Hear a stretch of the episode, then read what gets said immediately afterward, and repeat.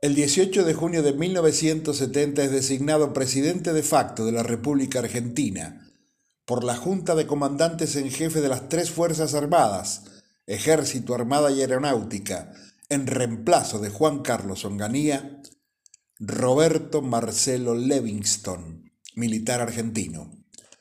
Había nacido el 10 de enero de 1920 en el seno de una tradicional familia de San Luis, hijo de Guillermo Levingston Sierralta y Carmen Laborda Guiñazú.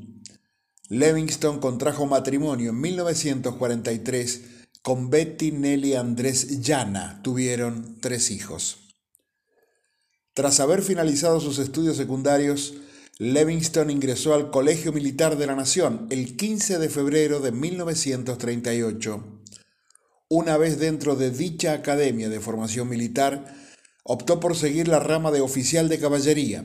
Finalmente, egresó como subteniente de caballería a finales de 1941, siendo parte de la promoción número 68 del Colegio Militar de la Nación.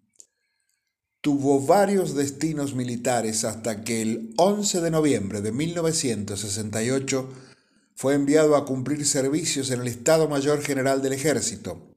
Este militar desconocido para la opinión pública, fue destinado el primero de enero de 1969 a desempeñarse como agregado militar en la Embajada Argentina en Washington, D.C., hasta el 13 de junio de 1970, cuando recibe un llamado de la Junta Militar solicitándole que se haga cargo de la presidencia de la Nación Argentina.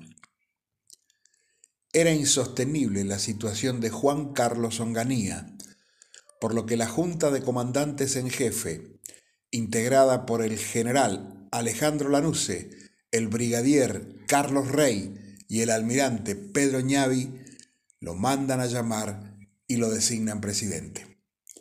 Aplica sus propias políticas, las que generan inflación. Aldo Ferrer fue su ministro de Economía. Quiso apoyar a la industria. De aquí vino el lema Compre Nacional su deseo de abrir diálogo político también fracasa. La hora del pueblo, cuyos voceros eran Ricardo Balbín y Jorge Paladino, representante de Perón, exigían elecciones. Rucci, al mando de la CGT, lanzó diversos paros que afectaron la industria y el comercio. La obra estatal El Chocón sufre varias sublevaciones obreras apoyadas por la población y el obispo Jaime de Nevares, lo que desmejoró aún más la ya frágil situación social. El nuevo Cordobazo en marzo de 1971 aceleró la caída.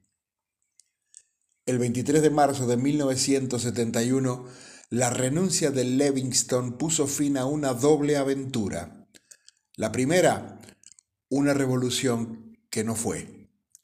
La segunda, la de un presidente que fue convocado para administrar una transición y quiso ser líder sin seguidores.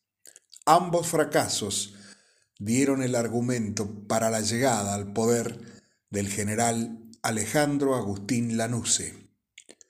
Livingston falleció el 17 de junio de 2015 en el Hospital Militar Central del barrio de Palermo, ciudad de Buenos Aires, a los 95 años de edad tras permanecer varias semanas internado. Recordando